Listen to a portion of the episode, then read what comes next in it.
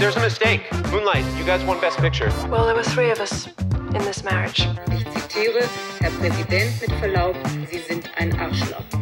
Und wenn die Frauen mit den Boys schlafen, dann müssen sie sich hier anfassen. Well, I'm not a crook. Does everybody remember our Nipplegate? Ich nehme diesen Preis nicht an. I did not have sexual relations with that woman. Wenn wir Freunde wären, dann würdest du so einen Scheiß überhaupt nicht machen. Ich wiederhole, ich gebe Ihnen mein Ehrenwort. Herzlich willkommen zur zweiten Folge von Ehrenwort, einem Podcast über Skandale. Ich bin Fabienne. Und ich bin Jakob. Wir leben beide irgendwo in Berlin und machen irgendwas mit Medien. Und in diesem Podcast sprechen wir über die größten und vielleicht auch die kleineren Skandale aus Politik und Popkultur. Ein bisschen wie True Crime, nur ohne Crime. Und Jakob hat das letzte Mal schon angedeutet, dass er ein bisschen Liedgut mitgebracht hat für diese Folge. Und ich habe schon einen Tipp abgegeben beim letzten Mal, aber das kann historisch nicht so richtig hinhauen. Deswegen bin ich umso gespannter, worum es heute geht.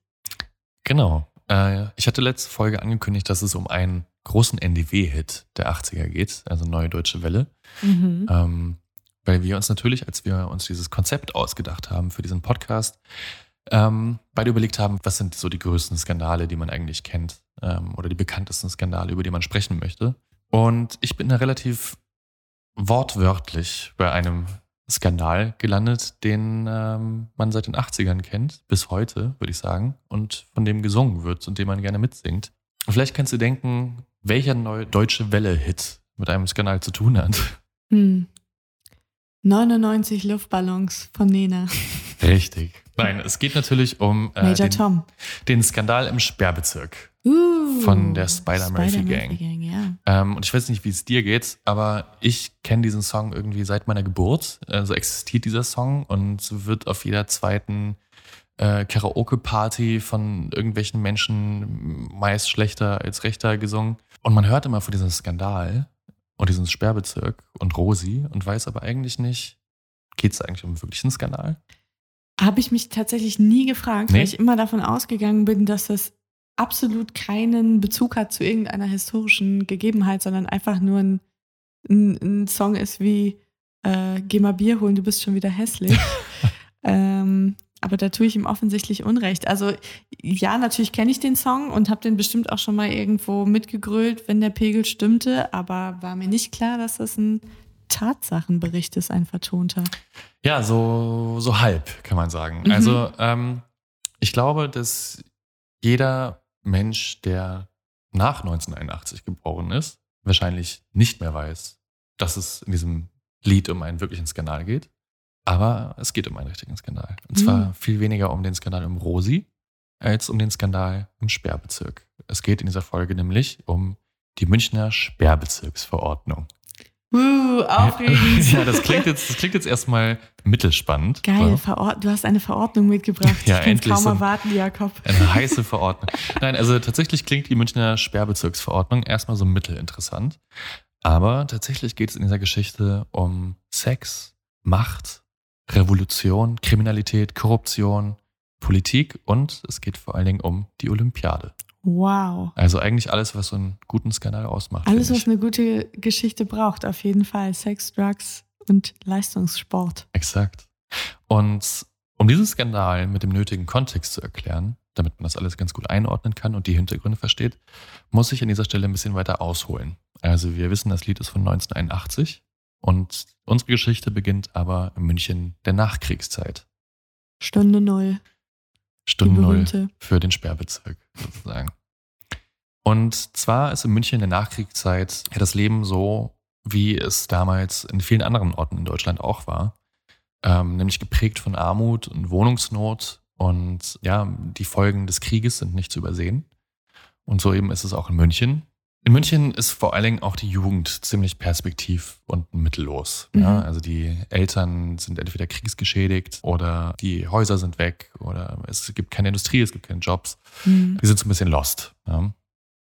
Und in München gibt es auch, wie in vielen anderen Orten in Deutschland, amerikanische Kasernen. Ja? Die amerikanischen Besatzungsmächte sind in München sta- stationiert, Mhm. unter anderem. Und die haben so ein bisschen all das, was den Kids in München fehlt. Ne? Die GIs haben Geld, die haben Partys, die haben viele, viele junge Männer, die nicht wissen, was sie mit ihrer Zeit machen sollen. ja.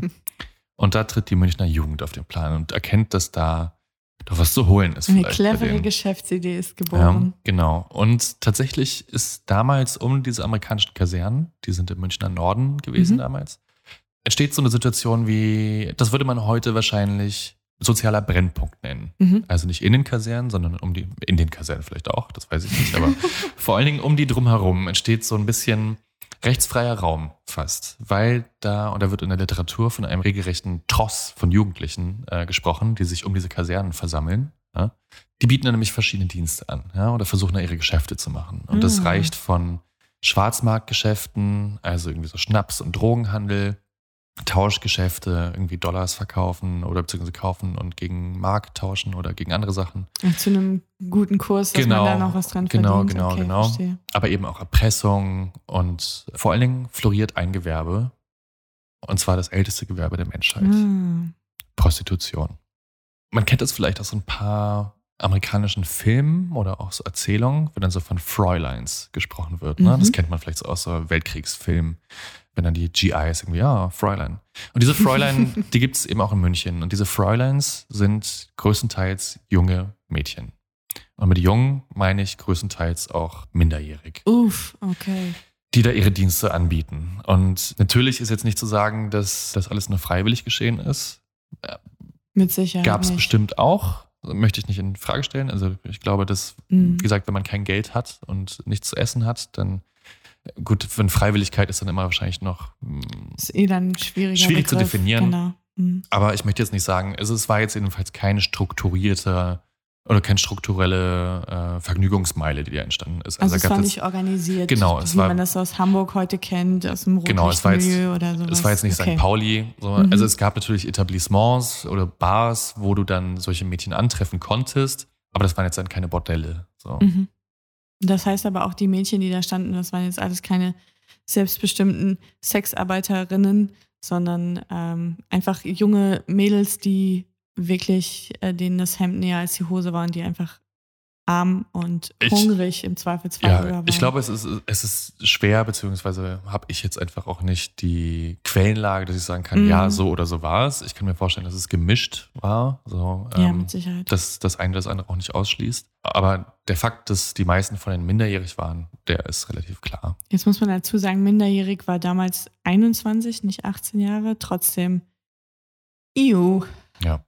An dieser Stelle sei auch zu sagen, dass ich in dieser Folge, weil ich in, über die Zeit aus den 50ern, 60ern und 70ern spreche, manchmal auch Worte benutze für Sexarbeiterinnen oder Prostituierte, die man heute so nicht mehr sagen würde. Das sind Mhm. dann meistens wörtliche Zitate. Ja? Und die verwende ich in diesen Stellen auch nur, weil ich sie für den Kontext als notwendig erachte oder zumindest interessant, um so ein bisschen auch, ich, ich finde, dadurch kann man ganz gut erahnen, mit welchen Augen die damals betrachtet worden Mhm. sind. Ja. Also, wir haben diesen fast rechtsfreien Raum um diese amerikanischen Kasernen. Wir haben äh, junge Menschen, die sich prostituieren und ähm, die da krumme Geschäfte machen.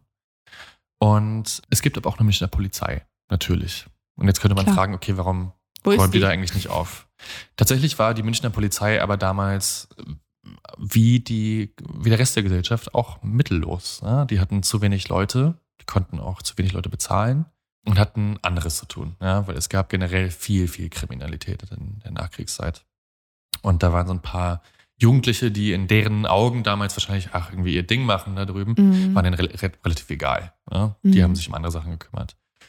Und es ging auch so lange so weiter, bis äh, im Juni 1954 dann ein 13-jähriger Schüler, nämlich Willi Sieber, von einem amerikanischen Soldaten ermordet wird im direkten Gott. Umkreis dieser Kaserne. Und das hatte damals, hat einen großen, ähm, er war groß in der Presse und hat eigentlich so diese Zustände um diese Kasernen so das erste Mal ins Zentrum der Aufmerksamkeit Mhm. gerückt. Und es wurde dann relativ schnell klar, okay, irgendwas muss getan werden. Ja. Okay. München kann kein rechtsfreier Raum bleiben und Prostitution und sowas alles, das geht nicht. Ja. Also es muss was getan werden. Und das wird es dann auch. Nämlich zwei Jahre später, im Dezember 1956, da beschließt der Münchner Stadtrat den ersten Sperrbezirk. Ah, wir kommen der Sache näher. Und innerhalb dieses Sperrbezirks darf in Zukunft der öffentlichen Prostitution nicht länger nachgegangen werden. Ah, okay. Und wenn man sich jetzt aber so anguckt, wo dieser Sperrbezirk verlagert war und wo die Kasernen waren, dann wird man schnell merken, dass das nicht ganz zusammenpasst. Weil der Sperrbezirk umfasst vor allen Dingen die Münchner Innenstadt Mhm. und die Kasernen waren weiter im Norden. Und rückblickend liegt das wahrscheinlich eher daran, dass die Münchner Regierung weniger daran interessiert war, das Problem im Norden zu lösen, als vielmehr den Beschwerden der MünchnerInnen und BesucherInnen entgegenzukommen, Ah. die sich nämlich damals über, und hier zitiere ich, ein Heer von Huren beschwert haben, Uff. die durch die Stadt wanderten und ihre Dienste feilboten. Das heißt, dieses in Anführungsstrichen Problem kann man sich vorstellen, war relativ weit verbreitet in der Stadt, ja, Okay. dass solche Beschwerden überhaupt kamen. Und die Münchner Stadt hatte ein großes Interesse daran, dass die Münchner Innenstadt wieder glänzt wie zu früheren Tagen und man mit Tourismus und Haus- oder Wohnungsverkäufen eben weiter auch die, die Wirtschaft ankurbelt innerhalb der Stadt. Also der Sperrbezirk ist auch nichts anderes als eine Standort-Marketing-Kampagne, wenn man so will. Ja, es ist so ein bisschen, ähm, die Münchner Stadt versucht einfach aufzuräumen, die Mhm. Stadtverwaltung. Jetzt ja. wird durchgegriffen. Genau, es wird ein Mhm. bisschen durchgegriffen. Und diese Sperrbezirksverordnung, die war aber nicht ganz unumstritten. Also auch schon damals nicht. Mhm. Weil man nämlich, ähm, oder viele hatten die Sorge, dass sich das Problem der Prostitution dadurch nicht löst, sondern einfach nur verlagert. Und zwar von den Gebieten rund um den Hauptbahnhof und um diese Kasernen immer mehr in die Wohngebiete so, Mhm. der Menschen. Weil dieser Sperrbezirk vor allen Dingen die, die City und den Hauptbahnhof umfasste und man dachte, okay, wenn die jetzt da nicht mehr stehen, dann stehen sie bald in den Wohnungsvierteln. Wer gegen diese Sperrbezirksverordnung verstoßen hat, musste übrigens mit äh, Haftstrafen bis zu sechs Wochen und Geldstrafen bis 150 Mark rechnen. Uff, und Was das Anfang der 50er wirklich eine Menge Asche war. richtig viel Geld. Und Ja. das galt sowohl für die Freier wie auch für die, die Damen und Herren ja wahrscheinlich auch. Nee, eher für die, die ihre Dienste angeboten haben, als die, sie genutzt Ah, haben. mh, Ja. waren wahrscheinlich dann dieselben, die dann später Genau. geklagt haben.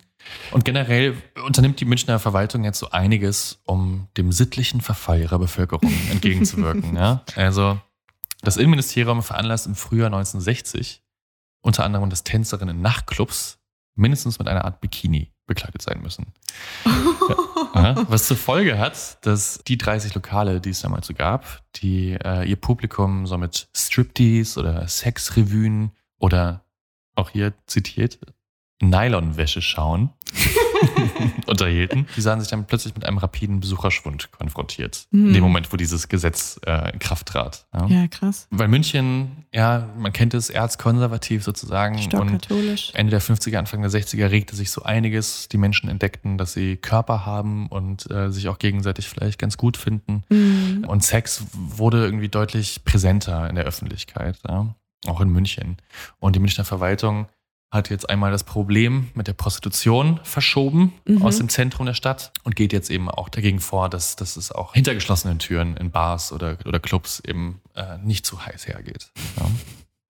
So, und jetzt könnte man meinen, okay, nach diesem Sperrbezirk und diesem Bikini-Erlass sozusagen, Das ist so witzig. ist das Problem gelöst und das sittenfeine München ist gerettet. Die Leserhose bleibt zu und die Straßen sind sauber und der Herrgott kann sich in München wieder gemütlich machen.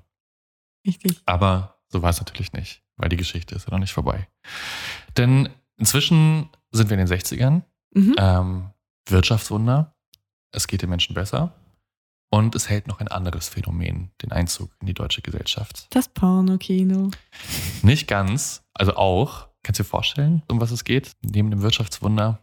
Ähm, in den 60ern, Mhm. naja, die ähm, 68er sexuelle Revolution, äh, irgendwie die Hippies, das, äh, ja, wie du schon angedeutet hast, sich selber gut finden, auch irgendwie über Sex sprechen.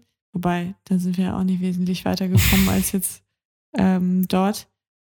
Oh, vielleicht ähm, Aufklärungsfilme.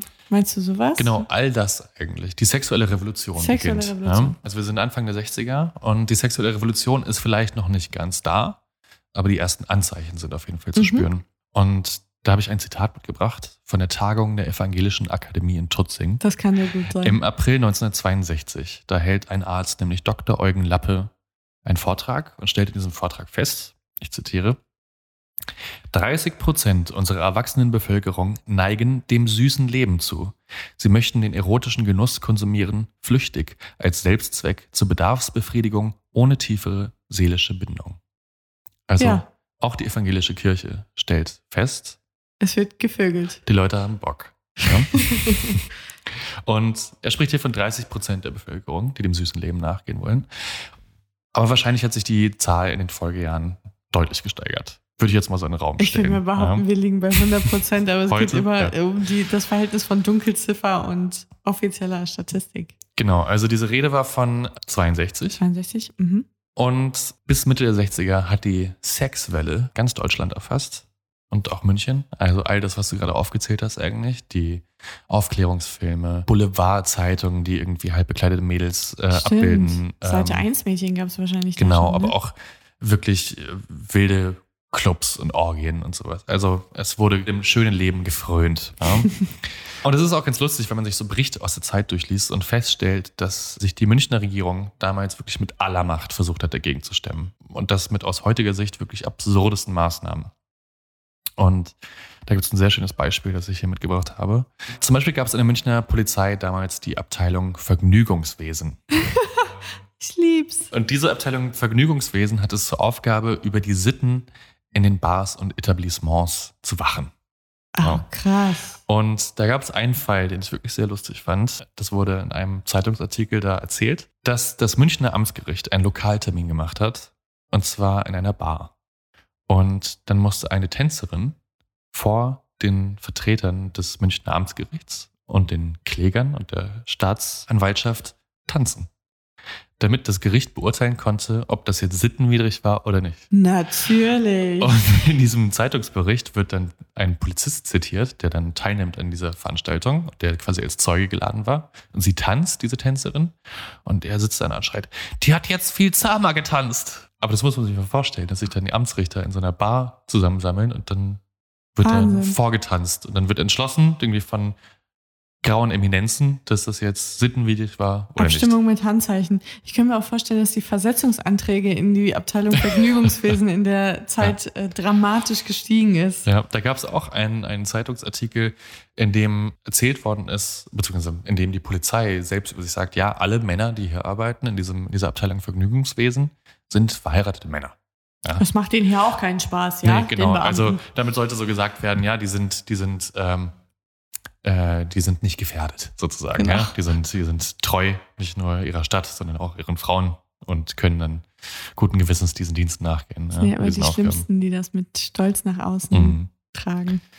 Ja, also das fand ich auf jeden Fall sehr absurd, dass dann so äh, Lokaltermine in, in Strip-Bars irgendwie gemacht worden sind und vom Gericht dann vorgetanzt worden musste. Gut ja. verrückt auf Ja. jeden Fall. Und dann konnte es dir tatsächlich passieren, wenn du als zu sexy Mhm. befunden wurdest, durftest du nicht mehr tanzen oder du durftest in der, in der Bar nicht mehr tanzen oder du musstest dir was anderes Es, es anziehen. hing so, ich glaube, es hing so ein bisschen von den Richtern ab. Ähm, also in Vorlieben. in, diesem, in diesem einen Artikel, äh, wo, ich diesen, wo ich diesen Lokaltermin auch her habe, wird dann der Richter zitiert, der sinngemäß sagt, ja, also wir sind jetzt auch nicht so, dass wir jetzt irgendwie mit dem Lineal da an die Höschen gehen und sagen, okay, das ist zu wenig oder zu viel. ähm, ja, zu viel wahrscheinlich nicht, aber das ist irgendwie. Aber wenn es schon fast nackert sind, dann muss man halt auch was machen. Ja? Also es ging von Verboten natürlich oder Strafzahlungen bis hin zu Mahnungen. Also Mhm. ich glaube, das hat dann so jeder Richter irgendwie anders gehandhabt. Aber im schlimmsten Fall konnte natürlich auch äh, der Laden geschlossen werden, ja, wenn es da ständig zu Sittenwidrigkeiten kam im Auge des ja, Staates. klar. Ja, aber egal, was die Saubermänner und Sittenwächter in München so auch versuchen, das bringt alles nichts. Ja? Die sexuelle Bewegung und damit auch die 68er-Bewegung ist kaum was entgegenzusetzen. Also die Kommunen, die Hippies, sexuelle Befreiung, die Schmuddelblättchen, dann auch die Oswald-Kolle-Filme, die bis Ja. heute noch bekannt sind, Sexläden, Nachtclubs, die Schulmädchenreports, Auch stimmt, legendär. also Sex, Lust und Liebe ist Ende der 60er und Anfang der 70er einfach wirklich das ganz, ganz große, große Thema. Auch in München. Ja. Aber in München gibt es zu dieser Zeit noch ein ganz anderes großes Thema, nämlich die Olympiade. Oh ja, stimmt. Ja. Olympische Spiele 1972. Richtig? Exakt, Mhm. 1972. Denn seit der offiziellen Vergabe 1966 war München und auch der Rest des Landes, kann man sagen, in wirklich höchster Aufruhr. denn die Olympiade kommt nach München. Mhm. Ja, sie wurde vergeben an München und es war einfach eine riesige Chance für ja, einmal die Stadt München, aber auch für ganz Deutschland, um sich einfach nochmal von einer ganz neuen Seite zu zeigen. Ja, der Mhm. Krieg ist jetzt fast 30 Jahre her und die Städte sind wieder aufgebaut und München, die Weltstadt mit Herz, soll einfach wirklich wieder Metropole werden. Und ja, es, es war einfach allen sehr viel daran gelegen, dass das einfach eine richtig, richtig tolle Olympiade wird und Mhm. alle sich so toll und schön und schick und fröhlich wie möglich zeigen und präsentieren können. Mhm. Ist ja auch nicht immer ganz unerheblich, was du verdienst an so einer Olympiade, was du für Jobs schaffst, was da angekurbelt wird, ne? wie viel so ein Austragungsort, was es halt auch wirtschaftlich bedeutet für Exakt. den Austragungsort. Das ist schon crazy. Genau, und äh, das sieht man auch an der Münchner Olympiade ganz gut, wie hoch das gehangen hat. Mhm. Da wurden nämlich fast zwei Milliarden Mark ja, zwischen 1966 und 72 ausgegeben, um den Olympiapark zu bauen. In dem waren wir ja auch mal zusammen Fahrrad fahren. Du weißt, wie groß er ist. Riesengelände mitten in der Stadt, das ist wirklich verrückt. Ja. Genau, der Olympiapark wurde gebaut, die olympische Siedlung, der Nahverkehr wurde ausgebaut. Also generell wurde einfach in sehr viele Maßnahmen investiert, um Mhm. einfach das wirklich zu einem tollen und modernen Austragungsort zu machen in München. Weil München hat sich natürlich neben dem Imageboost, wie du schon gemerkt hast, äh, oder festgestellt hast, auch einfach wirtschaftliche Erfolge gewünscht ja, oder erhofft. Also gewaltige Einnahmen. Denn zu den Olympischen Spielen wurden zweieinhalb Millionen Menschen aus aller Welt erwartet in Uff. München. Ja. Da kann man sich schon vorstellen, wie viele Menschen da Dollar- oder D-Mark-Zeichen in den Augen hatten. Und du kannst dir vielleicht denken, in welchem Business man da auch noch den ganz großen Rubel gerochen hat. Wenn das nicht die leicht bekleideten Damen sind, die man aus dem Innenstadtbereich verdrängt hat. Exakt. Denn entgegen der doch ja, relativ strengen Sittenpolitik der Bayern sind vor allen Dingen in den Jahren zwischen 66 und 72, also ähm, als die Olympiavergabe schon bekannt war, Mhm. immer mehr Bordelle, Sexshops und Eros-Zentren in der Münchner City aufgeploppt. ähm, Eros-Zentrum. ja. Die wurden meist übrigens von zugezogenen Geschäftsleuten geführt. Ganz viele aus Frankfurt übrigens, die nämlich in Anbetracht der Olympiade das Geschäft ihres Lebens gewittert haben. Ja, klar. Weil zweieinhalb Millionen Besucher nach München und da will auch der ein oder andere Mal noch. Nee, ich sag's nicht. ja, noch einem anderen Sport nach. Ja, genau. Und das sogenannte Sittendezernat in München, äh, die führten damals eine polizeiliche, und ich jetzt zitiere ich, Dirnenkartei. Wow. Ja, die hieß wirklich so. Ja. Also diese Dirnenkartei umfasste 3000 Prostituierte. Und die Sittenpolizei oder das Sittendezernat befürchtete, dass zu den Sommerspielen diese Zahl auf 10.000 steigen würde.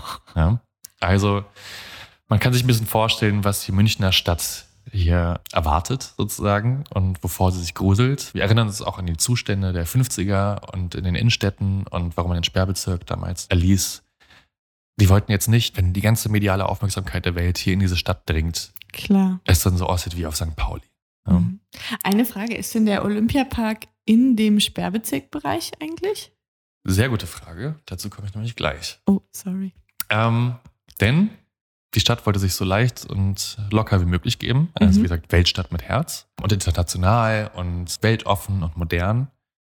Aber Sex und Prostitution, das war natürlich, das ging nicht. Ja, das Nee. passte nicht in dieses bayerische Irgendwo Konzept von, von Weltoffenheit. Weltoffenheit.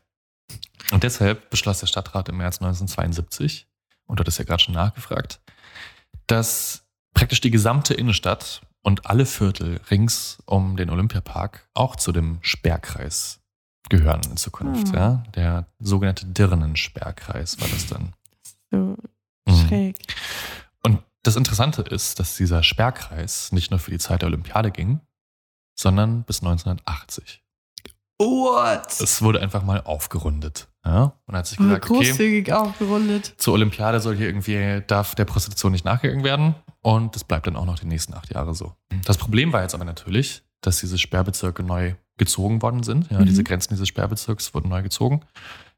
Aber innerhalb dieser neuen Grenzen es natürlich schon Etablissements gab. Ja, also die sich in der Zwischenzeit irgendwie aufgebaut hatten. Und die lagen jetzt aber plötzlich innerhalb dieser Sperrbezirke.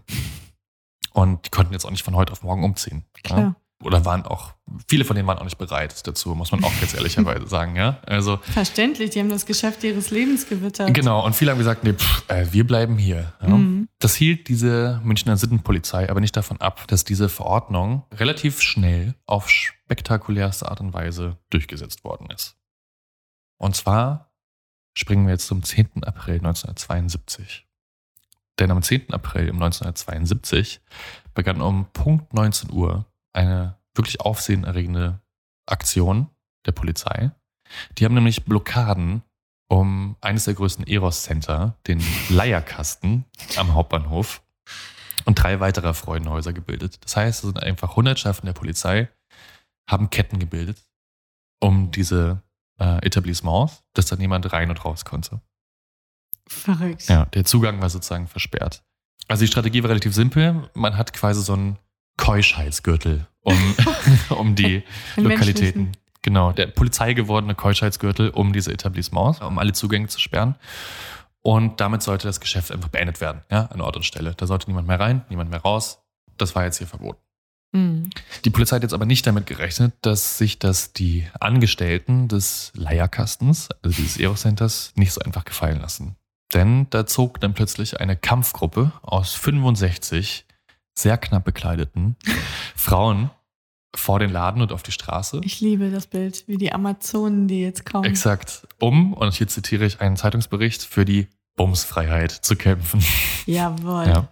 Und dann gab es eine kurze Auseinandersetzung und dann traf natürlich auch die Presse ein und in diesem Moment verschwanden diese Damen, die gerade rausgezogen waren, ganz schnell wieder hinein, weil viele von ihnen ja das auch äh, trotzdem in einer gewissen Anonymität machen wollten oder die Eltern nichts davon wussten oder wie auch immer. Ähm, das heißt, die haben sich schnell wieder zurückgezogen. Aber es wurde dann sowas wie so eine Festung quasi aus diesem Eros Center. Ja? Draußen irgendwie die Polizei, die das abschirmte und, und äh, diesen, diesen Keuschheitsgürtel darum bildete. Mhm. Und innen drin und auf den Dächern dann die Angestellten, MitarbeiterInnen des äh, Leierkastens. Was für ein angenehmes Gefühl muss es auch sein als äh, Besucher oder Besucherin dieses Hauses und man ist gerade zugange und muss dann feststellen, oh, okay, ich bin Teil einer Straßenschlacht geworden und wenn ich Pech habe, ist da auch noch ein Nachbar von mir bei dem Polizisten dabei oder so. Ja, Ich exakt. meine, 72, wenn du da im Bordell erwischt wurdest, das war ja noch wirklich, ja, dann warst du rufschädigend. genau, dann warst du noch irgendwie Vorstand Jobs bei Siemens verloren. oder so. ja, ja, Wahnsinn. Ja, also jeder, der um 18.59 Uhr und 19.01 Uhr irgendwie da gerade reinkam und dann rauskam und eine riesige Menschenmenge und Polizei sah, der hatte einen besseren Tag. Wahrscheinlich schon mal wann anders. Bei Timing. Genau, also ich habe ja gerade schon angesprochen, es hat sich inzwischen eine riesige Menschenmenge auf der Straße gebildet, weil das natürlich spektakulär. Ja? Da Mhm. sind leicht bekleidete Frauen auf den Dächern, äh, da sind Polizisten, die auch nicht so richtig wissen, was sie eigentlich gerade machen. Sie wissen nur, dass sie niemanden mehr durchlassen dürfen. Presse, Schaulustige und natürlich auch ein paar überraschte Freier, die eigentlich so wie jeden Tag wahrscheinlich so, ach, 20 Uhr, ich gehe mal wieder hin. Und dann so, uh, was ist denn hier los? äh, es war eine riesige Aufruhr. Ja? Mhm. Und die Frauen des Leierkastens ließen sich das aber nicht so leicht gefallen, ja, dass die Polizisten da irgendwie dicht gemacht haben und haben dann potenzielle Kunden mit allerhand Aktionen versucht anzulocken. Also mit 50% Rabatt, zum Beispiel für alle, die sich durchkämpften. Und das haben auch ein paar versucht. Die wurden dann aber schnell irgendwie ja nicht festgenommen, muss man auch sagen. Die Polizei hat damals gegen die Freier in der ersten Nacht zumindest milde walten lassen ja, und Mhm. haben das so als Rauferei irgendwie angesehen. Dann haben sie natürlich irgendwie Transparente gemalt und skandiert auf den Dächern. Das heißt, das Ganze ging mehrere Tage auch. Genau, ich habe schon ein bisschen so anges angespoilert gerade. Das war, wir sind hier bei Tag eins dieses, dieses Besatzungskampfes. Wow. Die Polizei bewegte sich aber auch keinen Meter. Die haben weiterhin alles dicht gemacht. Ja? Mhm. Und die Strategie, die sie damals verfolgten, war relativ klar. Und hier zitiere ich den damaligen Kriminaldirektor der Sittenpolizei. Wir werden die Damen aushungern, hat er damals Boah. gesagt. Und dieser Kriminaldirektor wurde für seinen Einsatz übrigens noch in derselben Nacht mit einem Spitznamen geehrt von den Schaulustigen drumherum, nämlich Buffalo Bill. Was ich ganz lustig fand. Das ist witzig. Ja, diese Belagerung hat dann tatsächlich noch ein paar Tage gedauert. Also die Polizei hat Gitterbarrikaden aufgebaut und die Frauen haben angefangen, Strip-Vorstellungen von den Dächern zu geben. Also es war wirklich so wie eine belagerte. Festung im Mittelalter eigentlich ein bisschen. Ne? Und Es war ganz interessant, sich mal so Münchner Presseberichte anzugucken von der Zeit, weil die sich eigentlich von ja, eher liberal bis eher konservativ alle Mhm. einig waren, dass die Aktion der Polizei gehöriger Quatsch war. Ja, was hat man sich erwartet? Also Ja. es ist wie so ein Stellungskrieg im Grunde, wo es aber, wo sich wahrscheinlich alle gefragt haben, was machen wir eigentlich hier? Exakt. Also, Da kam niemand irgendwie gut raus aus der Mhm. Geschichte. Und die konservativen Blätter, die fanden es zumindest inkonsequent. Ja? Also, dass dann irgendwie hier vor dem, vor dem Eros hinter Leierkasten wird irgendwie dicht gemacht, abends ab 19 Uhr. Tagsüber kann irgendwie rein und raus spaziert werden. mhm. In anderen Läden steht niemand. Ja? Aber äh, alle waren sich irgendwie einig, das ist Quatsch. So. Trotzdem hatten die Freudenhäuser, die Eros-Zentren und die Pornoläden innerhalb des Sperrbezirkes keine Chance. Die Münchner Staatsanwaltschaft hat in der ganzen Stadt wirklich mit harter Hand durchgegriffen. Mhm. Und bis zur Olympiade gab es dann auch etliche Razzien, Schließungen, äh, Anzeigen, Verbote, um ja den allen das Geschäft zu versauen und auch die rauszutreiben. Also da gibt es dann wirklich Berichte, dass die Staatsanwaltschaft mit der Polizei im Gepäck in irgendwelche Pornoläden reingerannt ist und dann mehr oder weniger blind irgendwelche Bücher und Heftchen eingepackt hat und wieder von dann gezogen ist. Mhm. Und man wusste nicht so richtig, äh, Was warum, warum haben sie das jetzt beschlagnahmt und warum gerade die und eigentlich nicht den ganz heißen Scheiß so. Also das war relativ willkürlich. Also ich habe ich hab mich so ein bisschen dran erinnert, gefühlt an die Berliner Clan-Politik der letzten Jahre. Weißt du, diese tausend, diese krasser tausend, diese ja. tausend Nadelstiche, die sie jetzt irgendwie so eingeführt haben vor ein paar Jahren, wo Mhm. sie auch ständig irgendwie Razzien in Shisha-Bars machen, weil da mal äh, eine Dose Tabak unversteuert war. Ne? Mhm. Und du aber nicht so richtig weißt, okay, in welchem Verhältnis steht das eigentlich? Also so eine Situation, wo man als Außenstehender eigentlich das Gefühl hat, es gibt hier gar kein Konzept und gar keinen Plan, aber irgendwer fühlt sich da wohl berufen, zu zeigen, was er oder sie für ein harter Hund ist und äh, Genau, und jetzt wer am längeren die Stadt Hebel sitzt sauber sozusagen. zu halten Mhm. und genau diese Geschäfte mehr oder weniger so ein bisschen Ja. zu gucken, wer, wer den längeren Atem hat. Ne? Genau, also man kann so zusammenfassen, München, Weltstadt mit Herz, aber ohne Lust. Ja. Aber ohne Schniedel. Genau. Interessant ist aber auch, da bin ich auch drauf gestoßen, dass bei einer späteren Ermittlung im Zuge dieser ganzen Razzien und Untersuchungen und sowas rauskam, dass ein Polizeiobermeister, der Kripo, quasi selbst Zuhälter und Schutzpatron äh, Ach, in diesem Quatsch. Milieu war. Interessant. Und mit den Zusatzverdiensten, die er da so gemacht hat, haufenweise Waffen und Munition hortete. Ja? Also Mm, da hat jeder so ein bisschen Business erkannt oder, oder Chancen. Ich meine, er wusste dann natürlich auch immer, wo die nächste Razzia zu befürchten Mhm. ist und konnte seine Schäfchen wahrscheinlich immer noch vorher ins Trockene bringen. Ja, es lohnt sich immer, die internen Strukturen bei der Polizei Genau. näher zu untersuchen. Also es war klar, es sollte die sauberste Olympiade aller Zeiten werden. Ja? Der Münchner OB damals hat sich auch immer darauf berufen, ja, man wolle es nicht so wie in Mexiko machen, weil in Mexiko wurde auch ganz hart gegen Prostitution vorgegangen. Die Mhm. wurden dann zum Teil deportiert und so. Ach du Scheiße. Aber trotzdem war Mexiko geprägt von, von Prostitution ne? Mhm. und auch generell irgendwie Kriminalität oder Kleinkriminalität auf den Straßen. Aber in München sollte einfach sauber und schön und so ein bisschen Disney World sein, ja. Also Spaß, aber irgendwie nicht zu düster ja? oder anzüglich. Äh, natürlich konnte damals keiner mit den blutigen Anschlägen rechnen Mhm. der palästinensischen Terrororganisation des Schwarzen Septembers auf die israelische Olympiamannschaft. Das natürlich alles überschattete. Und ähm, natürlich dann auch ganz andere Themen plötzlich auf, dem, äh, auf, den, auf der Tagesordnung waren Mhm. als jetzt Prostitution. Der Anschlag auf die israelische Olympiamannschaft bei der Olympiade 1972 war natürlich für lange Zeit, vielleicht auch noch bis heute, so die einzige wirklich Assoziation, die man mit den Münchner Olympiaspielen noch so hat. Und das ist heute, der Grund, sagen. warum man an diese Spiele noch denkt, Genau. leider. Das ist ja so. Also ja, das ist so das, was geblieben ist von der Olympiade. So sehr sich die Münchner mm, Stadt auch gewünscht hat, dass es äh, ja die schönste und sauberste Olympiade aller Zeiten war. Damit konnten sie nicht rechnen. Ja, und dann ging so ein bisschen Zeit ins Lande und die Wunden blieben natürlich und man hat das alles so verarbeitet und es ging ganz lange einfach nicht mehr um diese Sperrbezirke und die Prostitution Mhm. und äh, die Sexgeschäfte in der Innenstadt, sondern so um andere Themen. Aber was blieb, waren die Sperrbezirke. Weil wir haben ja Mhm. schon vorhin erfahren, dass sie bis 1980 galten. Richtig. Und äh, die wurden auch in den Jahren nach der Olympiade weiterhin durch die Sittenhüter Münchens rigoros durchgesetzt. Ähm, und die Münchner Polizei hat damals vor allen Dingen immer ein Argument vorangeschoben, warum sie das eigentlich tun.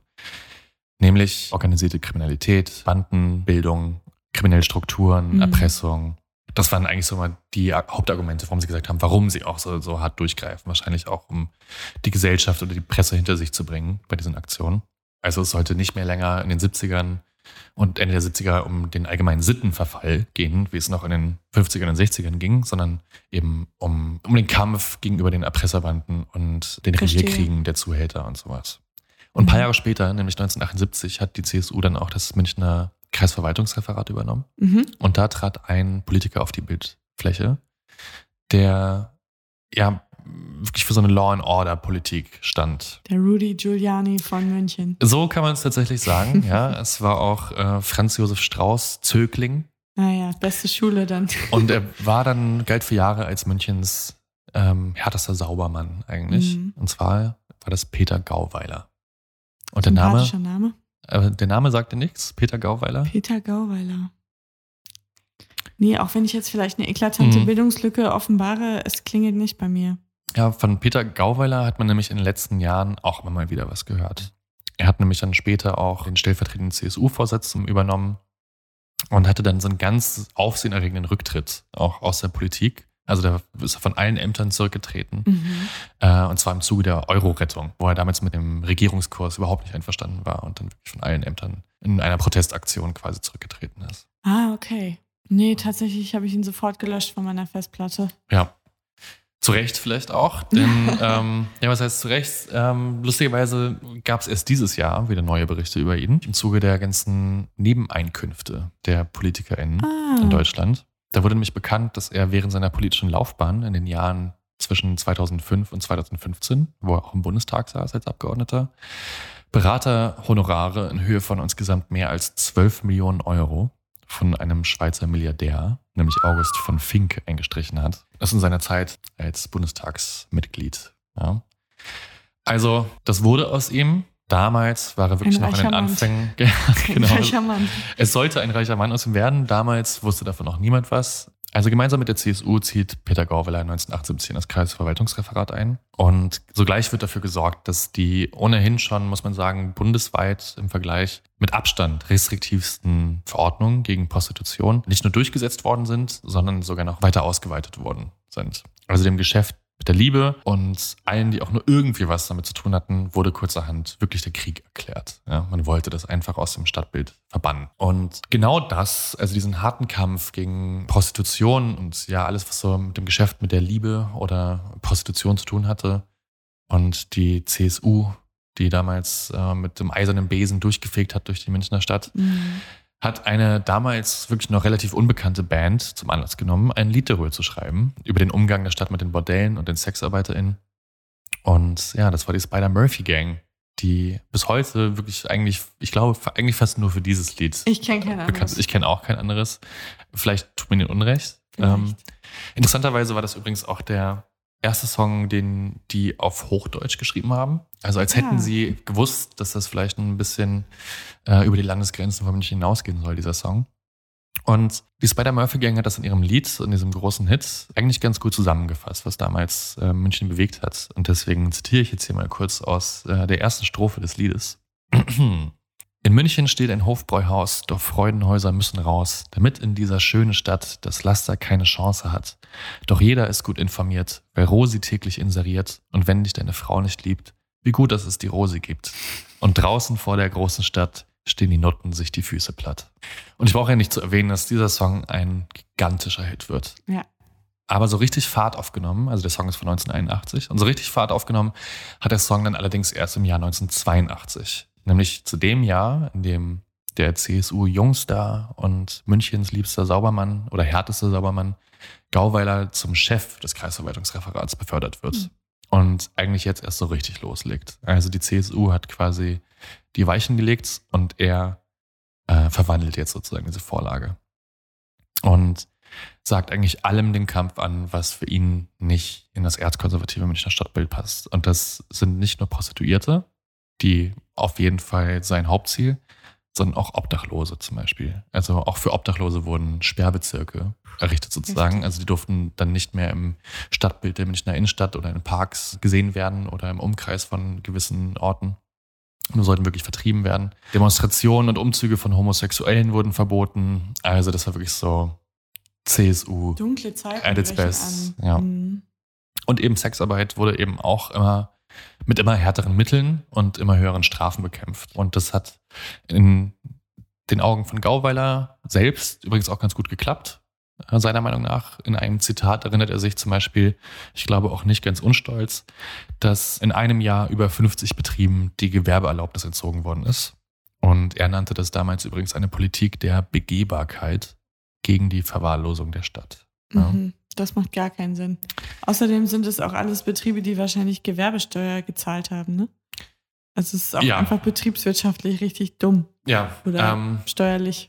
Genau, es wurde natürlich immer, also hatte ich ja vorhin schon auch erwähnt, immer, es wurde immer damit verargumentiert, dass es ja um, gegen die Kriminalität ging. Ja, Mhm. Das war immer so das Hauptargument. Und deswegen waren, glaube ich, so Sachen wie Wirtschaft da erstmal keine Themen, sondern es war einfach, er war so dieser Law and Order Typ und er greift mit harter Hand durch und macht wieder das, das Mönchen, wie man es von früher kannte. Ja, Mhm. Das war, glaube ich, so sein, seine Politik damals. Hauptstadt der Bewegung. Ja. Also eine Politik der Begehbarkeit. Ja, München sollte wieder begehbar werden. Ach so, jetzt Ja. verstehe ich es auch. Genau. Gar nicht kapiert. Aber so ganz erfolgreich war diese Politik, wie er sie selbst wahrgenommen hat, im Rückblick wahrscheinlich nicht, muss man sagen. Mhm. Weil, wie ich ja gerade erwähnt habe, wurde ja immer angeführt, dass dieser Kampf vor allen Dingen den kriminellen Strukturen und der Gewalt in der Rotlichtszene galt. Das Ergebnis war aber, durch diese größeren, immer größeren Sperrbereiche, die immer weiter ausgeweitet worden sind oder ähm, auch härter sanktioniert worden sind, sind die Toleranzzonen, die paar, die es gab, immer kleiner geworden und immer weniger. Und jetzt kann man sich ja vorstellen, zu was das führt eigentlich. Wenn die Bereiche, wo man es darf, immer kleiner und immer weniger Mhm. werden, die werden immer härter umkämpft. Ja. Das heißt, Schlägertrupps, Rachefeldzüge, Zuhälterbanden, die die paar Toleranzzonen kontrolliert haben, Überfälle, waren eigentlich so eine Tagesordnung. Das ist ganz interessant, ne? weil man ja auch heute in anderen Kontexten immer über die Regulierung oder sogar über Verbote spricht. Und da kann man mal sehen, was eigentlich passiert für eine Dynamik, wenn du glaubst, du kannst das äh, verbieten oder regulieren oder eine bestimmte, auf ein bestimmtes Gebiet begrenzen, dann entstehen ganz andere ähm, Kräfte da drin und die du Mhm. gar nicht mehr wirklich kontrollieren kannst. Und dann wird es richtig besorgniserregend Absolut. und dreckig, anstatt dass man die Leute einfach da, wo sie möchten, ihre Arbeit machen lässt. Ne? Also, Ja, es ist halt wie so eine Schlinge, die sich zuzieht. Ne? Mhm. Also ähm, in dem Moment, wo quasi der freie Markt herrscht ja, und jeder machen kann, was er will und es für alle Platz gibt, Genau. ähm, gibt es einfach auch nicht den, kannst du nicht den Druck ausüben, den du ausüben kannst, wenn es einfach nur drei, vier Plätze gibt. Weil Mhm. die kontrolliert dann halt eben der oder diejenige, die der härteste Hand hat. Mhm. Es gab damals dann aber allerdings sowas wie ein, ja, ich, ich nenne es mal gallisches Dorf. Ja? ähm, Ganz München. Genau, Nein. nicht ganz München. Also so ein gallisches Dorf, ähm, das den Sexarbeiterinnen noch geblieben war. Nämlich so ganz im Norden von München gab es so eine Art Wagenburg auf der Ingolstädter Straße. Die Ingolstädter Straße war eine 200 Meter lange Ausfallstraße zwischen einem ehemaligen Truppenübungsplatz, äh, der Panzerwiese und Nice, ich äh, ja, schön. Und dem Schleißheimer Wald. So, also es war wirklich Oh, äh, was für Ortsnamen. ja, es war auch, muss man sagen, wirklich Outback. Also Mhm. es war schon lange Okay. nicht mehr Münchner Stadtgebiet, sondern wirklich Stadtrand Minimum. Ja, also es war, es war ja Prärie. Und auf diesen 200 Metern boten rund 250 Prostituierte in Wohnmobilen ihre Dienste an. Also man kann sich wirklich vorstellen, das war dann so eine kurze Straße, wo ganz, ganz viele Wohnmobile standen. Wirklich Ähm. so äh, Anhängerkupplung an. Ja, also nicht alle, 200, Stoßstange. nicht alle 250 hatten da einen eigenen Wagen stehen. Mhm, Ähm, Es okay. war eher so, dass sich viele eingeteilt haben Mhm. ne, und dann quasi in Schichten gearbeitet haben. Ah ja, also okay. rund um die Uhr in vier Schichten und mehrere Frauen teilten sich dann quasi einen, einen Wohnwagen oder haben rotiert, aber die Straße war voll. Ja, das war so eine richtige Wagenburg. Und ganz interessant ist eben auch an dieser Ingolstädter Straße und dieser Wagenburg, dass das so ein bisschen auch einer der letzten Toleranzorte war, den die Frauen so selbst in der Hand hatten, mehr ja, oder weniger. verstehe. Also eine Sprecherin von so einer Interessensvertretung der Prostituierten, beziehungsweise so einer, ja, Halborganisation, kann man fast sagen, hat damals gesagt, dass acht von zehn, die da gearbeitet haben zu dieser Zeit, unabhängig waren. Also das Okay. heißt ohne Zuhälter.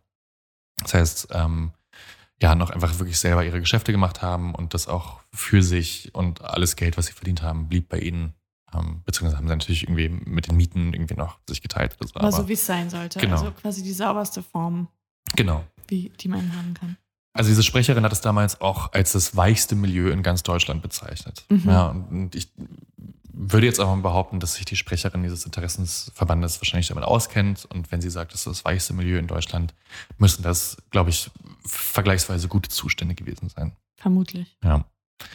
Aber im Juli 86 sagt Gauweiler dann auch diesem Strich in Kampf an. Und wieder wurde Kriminalität und so die angebliche Besorgnis um die Sicherheit der Frauen angeführt, Mhm. ähm, dass das so nicht weitergehen könnte. Weil ja, auch da gab es hin und wieder Auseinandersetzungen. Ja, auch irgendwie äh, Zuhälter, die versucht haben, ähm, die Frauen irgendwie unter die eigene Gewalt zu bekommen. Das Mhm. möchte ich auch gar nicht unerwähnt lassen. Aber es wurde halt, glaube ich, wirklich nur angeführt, so dieses Thema. Eigentlich sollte es einfach verschwinden. Ja Mhm. behaupte ich jetzt mal. Das heißt, diese Wagen wurden in kurzerhand abgeschleppt Krass. von der Polizei oder wurden aufgefordert zu weichen.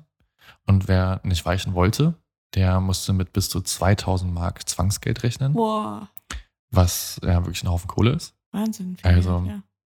Und bis Peter Gauweiler 1987 dann zum Staatssekretär im Innenministerium befördert wurde, war auch das letzte Wohnmobil der Ingolstädter Straße verschwunden. Das heißt, wirklich ratzfatz wurde ja, das, da aufgelöst. Ja. Boah, heftig. Und jetzt fragt man sich, okay, was ist mit den Prostituierten passiert, die da Mhm. gearbeitet haben? Weil die ja wirklich langsam äh, keine Chance mehr hatten. Ja? Ja. Also die paar Toleranzzonen, die es gab, waren irgendwie von harter Hand von irgendwelchen Zuhälterbanden regiert. In Bordellen mussten die für ein Zimmer, in dem sie dann arbeiten konnten, äh, um die 6000 Mark zahlen pro Monat Miete, dass sie da arbeiten konnten. Das Einzige, was ihnen jetzt noch blieb an dieser Ingolstädter Straße oder anderen Randgebieten, weil sie durften keine Wohnmobile mehr haben und sie Okay. durften auch ähm, keine Autos mit Heizung laufen lassen oder sowas. Also das Einzige, was ihm lieb, war ein quasi schrottreifen PKWs ohne Heizung, ohne laufenden Motor, da ähm, ihrer, ihrer Arbeit nachzugehen. Also wo man auch sicher sein kann, da macht man auf jeden Fall das Geschäft seines Lebens in so genau. Also so Schrottkarre. Genau, also das kann man sich, ist ja, ist ja auch klar, ähm, dass die da nicht mehr das Geld nehmen können, was sie da vorgenommen haben. Ne? Also Mhm. das, da wurden dann schnell aus 150 Mark 50 bis 30 Mark. Ja. Also es sah düster aus. Und das Einzige, was denen blieb, war dann, ja, also entweder in diese Bordelle zurückzukehren, wo sie sehr viel Miete zahlen mussten, bei Zuhältern in Anführungsstrichen Hilfe zu suchen, was natürlich auch nur die wenigsten wollten, oder eben aussteigen, was auch in den 80ern, gerade in München, ähm, alles andere als leicht war, weil du Mhm. hattest keine Ausstiegshilfen, es gab nur relativ wenig Einrichtungen, die, da, die dir da helfen konnten oder langfristig auch helfen konnten, weil du natürlich auch gehörige Einkommensausfälle hattest dann so. Oder eben umziehen. Also wenn nicht in eine andere Stadt, dann gleich in ein ganz anderes Land oder irgendwie sein Glück woanders suchen. Also dafür, dass immer angeführt worden ist, man, dass man den Frauen ja eigentlich nur helfen wollte, sah deren Realität jetzt eigentlich ziemlich beschissen aus, muss man sagen. Und die, die wirklich profitierten von diesen, von diesen restriktiven Gesetzen, waren die paar Zuhälter Klar. und Banden, die quasi Oberhand hatten. Ja. diesen Minimarkt dann unter sich aufteilen konnten. Genau. Also die Frauen, die gingen, die Plätze verschwanden und was blieb, waren die kriminellen Banden, die Menschenhändler und die Zuhälter, denen man eigentlich die ganze Zeit den Krieg angesagt hat. Und wo ist Peter Gauweiler geblieben?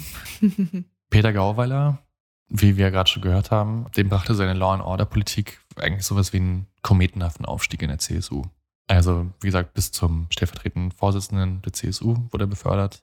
Als so Franz Josef Strauß Liebling, so dass der Vorzeige Bayer auch gewesen ganz lange. Ich glaube, nur Stoiber hat ihn dann irgendwann überstrahlt. Aber in München hat es nicht gereicht. In München hatte sich nämlich 92 zur Bürgermeisterwahl aufstellen lassen. Und da unterlag er dann dem SPD-Mann Christian Ude, mit dem ich auch noch aufgewachsen bin. Der war 14 Jahre lang, glaube ich, oder ewig. Ja, nee, noch länger, glaube ich, bis 2014 war der, glaube ich. Ja, bis 2014 war Christian Ude dann Bürgermeister und auch sehr beliebt. Ja, auch Und- über die Grenzen von Ja. München ja bekannt als ein äh, sehr weltoffener, Genau. progressiver SPD-Bürgermeister, umgeben, gefangen in einem schwarzen Meer sozusagen. Exakt. Ja, und dem unterlag Peter Gauweiler 1992. Und Nimm jetzt, das, Peter. Ja, und jetzt kann man überlegen, was dazu geführt hat. Und vielleicht war es ja auch der Song der Spider-Murphy Gang, der nicht einen allzu kleinen Anteil darin hatte, dass es so Who lief. Ja, das ist so die Geschichte des Münchner Sperrbezirks in seiner Gänze. Bleibt nur die Frage zu klären, wer ist Rosi? Wer ist Rosi? Das ist eine gute Frage. Rosi, also der, der Sänger der Spider-Murphy-Gang, der hat damals, bevor er den Song geschrieben hat, ein, ein Schlagerlied gehört. Äh, Mhm. Das heißt Skandal um Rosi. Und das fand er so griffig, dass er eben seinen eigenen Song daraus gemacht hat. Skandal um Rosi. Und ja über eine fiktive Prostituierte geschrieben hat. Und ja, vielleicht noch eine ganz lustige Geschichte. Es gibt ja auch eine Telefonnummer, die in diesem Song Genau. gesungen wird. Ja, also die Telefonnummer der Rosi, bei der die Freier dann anrufen, um sich mit ihr zu treffen. Und die gehörte tatsächlich auch einer echten Frau, aber nicht einer Ach, echten. Prostituierten, sondern einer, einer Münchnerin, einer älteren Dame, die, als dieser Song dann so durch die Decke ging, einfach ihr Telefon ausstellen musste. Weil Oh Gott, die natürlich ja, Hunderte und Tausende von Hanseln dann da angerufen haben, um zu gucken, ob da wirklich jemand dahinter steckt. hinter Du meine Güte. Okay, das ist auch richtig Ja. lustig, die arme Frau. Ja. Und äh, tatsächlich hatte der Song selbst auch so einen mini, mini, mini, mini, mini-Skandal, kann man sagen. Mhm. Also er hat ja eigentlich ganz gut zusammengefasst, finde ich, was München damals ausgemacht hat. Mhm. Ne? Also hier das Hofbräuhaus und alle saufen sich die Hucke voll, aber die Prostituierten, die wollen wir ja nicht haben. Ne? Mhm. Also irgendwie so eine Doppelmoral so ein bisschen. Total. Und eben auch dieses an den Stadtrand drängen und da stehen sich halt die Füße platt. Aber die Radiosender und viele Fernsehsender haben sich damals auch geweigert, diesen Song auszustrahlen. Nicht, weil er diese Zustände besungen hat unbedingt, sondern äh, aufgrund des Wortes Nutten. Mhm. Das fanden die dann wirklich zu obszön. Und ich glaube, der Song war sogar indiziert, auch kurzer Zeit. Ich bin mir nicht sicher. Auf jeden Fall wurde der boykottiert von mehreren Sendern und sollte nicht gespielt werden. Was ja eigentlich den Verkaufszahlen immer Me- äh, meistens. ja. meistens gut Ja. tut. Das ist ja heute noch Genau. so. Ja, das ist auf jeden Fall die Geschichte des Skandals im Sperrbezirk oder der Sperrbezirk, der zu einem Skandal wurde. Ja, Wahnsinn. Das ist wirklich äh, interessant. Also es ist so ein Sitten, man würde jetzt sagen, äh, wenn es ein Sat 1 Filmfilm wäre, dann würde man sagen, ein starkes historisches Sittengemälde. Aber man kann sich jetzt ganz gut vorstellen, äh, was da, also da spielen so viele Faktoren mit rein und man kann sich, glaube ich, ganz gut in die Zeit versetzen und die Zustände, die sieht man ja quasi vor seinem inneren Auge äh, vor sich. Und das, eine, ja, wie sagt man, eine CSU-geführte, sehr konservative Landesregierung oder Stadtregierung vielmehr da hart durchgreift, das kann man sich ja vorstellen mit wenig Fantasie. Also ich fand es wirklich sehr lustig, jetzt in der Recherche zu merken, wie du einerseits gesehen hast, wie auch München, einfach weil es eine sehr große Stadt ist, äh, voll von dieser ähm, ja, Welle der sexuellen Befreiung und der sexuellen Revolution eigentlich auch erfasst worden ist. Mhm. Also da gab es wirklich, habe ich über viele verrückte Playboy-Clubs und Etablissements gelesen, wo dann irgendwie Schaumbäder eingelassen worden sind. Also da ging einiges ab und natürlich auch diese ganzen Sexkinos und ja, dann die Oswald-Kolle-Filme und so weiter und so fort.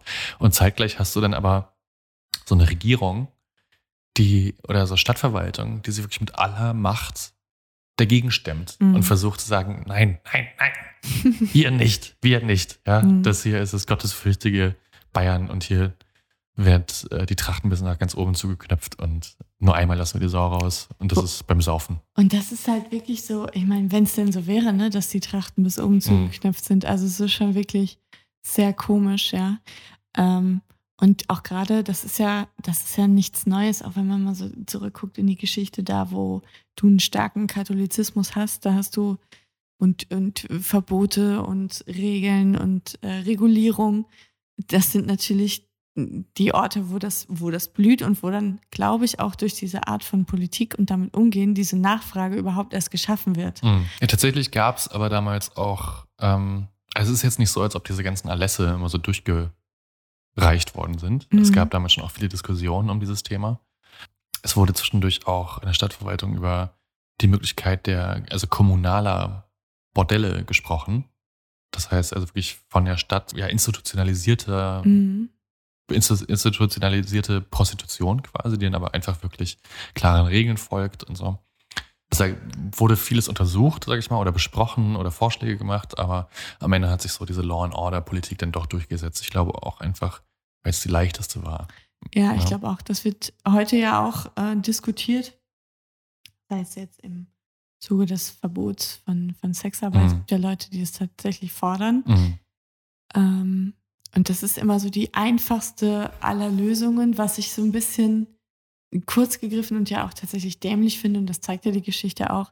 Die Leute argumentieren ja immer damit, dass sie für die Frauen ein besseres Mhm. äh, und Mhm. sichereres Leben schaffen wollen. Äh, geht natürlich auch immer von der Prämisse aus, dass per se alle Frauen unfreiwillig in diesem Beruf Ja. sind. Das stimmt ja nicht. Und einfach, man muss, es muss doch einem klar sein, das ist das älteste Gewerbe der Welt. Und wenn, bevor der Planet äh, explodieren wird, Ja. was wahrscheinlich in 20 Jahren passiert, wenn wir so weitermachen, wird das das letzte Business sein, was noch besteht. Auf jeden Fall. So, das wird es immer geben, das war immer da, das ist in der Natur der Menschen einfach drin. Ja. Und anstatt das zu verteufeln und zu sagen, das ist falsch, ähm, muss man doch überlegen, wie kann man Räume schaffen, die für alle irgendwie cool und äh, vor allem safe sind. Ja. Und ich finde es auch interessant, dass, es, äh, dass du die sexuelle Revolution noch angesprochen hast, weil ich glaube, gerade diese verkniffene Art, mit ganz vielen Themen in diesem Bereich umzugehen, die sorgt dafür, dass viele Leute ja bis heute einfach einen Hau haben. Mhm. Also, dass ja ähm, bis heute Eltern nicht mit ihren Kindern vernünftig über Sex sprechen, nicht, Mhm. sa- nicht vernünftig aufklären, weil das immer so was Anrüchiges, Falsches ähm, bekommt. Ne? Auch, ich will mir gar nicht vorstellen, wie das ist, im, im katholischen Land aufzuwachsen und Ja. dann irgendwie äh, nicht zu wissen, wohin mit meinen Fragen und Sorgen und ähm, ja, es ist, glaube ich, schon uns allen geholfen, wenn wir immer Ja. über diese Sachen reden und wenn das gar kein Skandal mehr wert ist. Also ich habe mir natürlich noch angeguckt, was in den Jahren danach so eigentlich damit passiert ist ne? und wie es heute eigentlich so aussieht in München, das gehandhabt wird, das Ganze. Und ähm, ja, die Sperrbezirke bestehen immer noch, aber die Politik und die Polizei und die Staatsanwaltschaft in München, die verfolgen eigentlich so seit Anfang der 2000er dann eine ganz andere Linie. Also es geht wirklich viel mehr inzwischen darum, ja, den kriminellen Strukturen entgegenzuwirken, also wirklich der organisierten Kriminalität, als jetzt den Einzelpersonen, die der Arbeit nachgehen sozusagen. Mhm. Also so Strafzahlungen wie in den 80ern von 6000 Mark für äh, Frauen, die äh, ja in Anführungsstrichen erwischt werden, die gibt's jetzt nicht mehr. Mhm. Ja, es wäre noch schöner. also. Ja. Aber ich glaube, es ist in München wie in vielen anderen Orten in Deutschland auch einfach nach wie vor ein Thema, das einfach heiß diskutiert wird und wo es bis heute irgendwie keine klare Strategie gibt und wo sich die Geister wahrscheinlich auch immer scheiden werden. So. Das Gerade stimmt. wenn du eine CSU im Land hast. Aber, liebe Kinder, im September ist Bundestagswahl. Wir haben es alle in der Hand. Ob bei uns der nächste Sperrbezirk eröffnet wird Ja. oder nicht. Danke, dass du die Geschichte erzählt hast, Jakob. Ja, gern geschehen. Genau. Dann hören wir uns nächstes Mal. Ich hoffe es. Danke euch fürs Zuhören. Tschüss. Tschüss.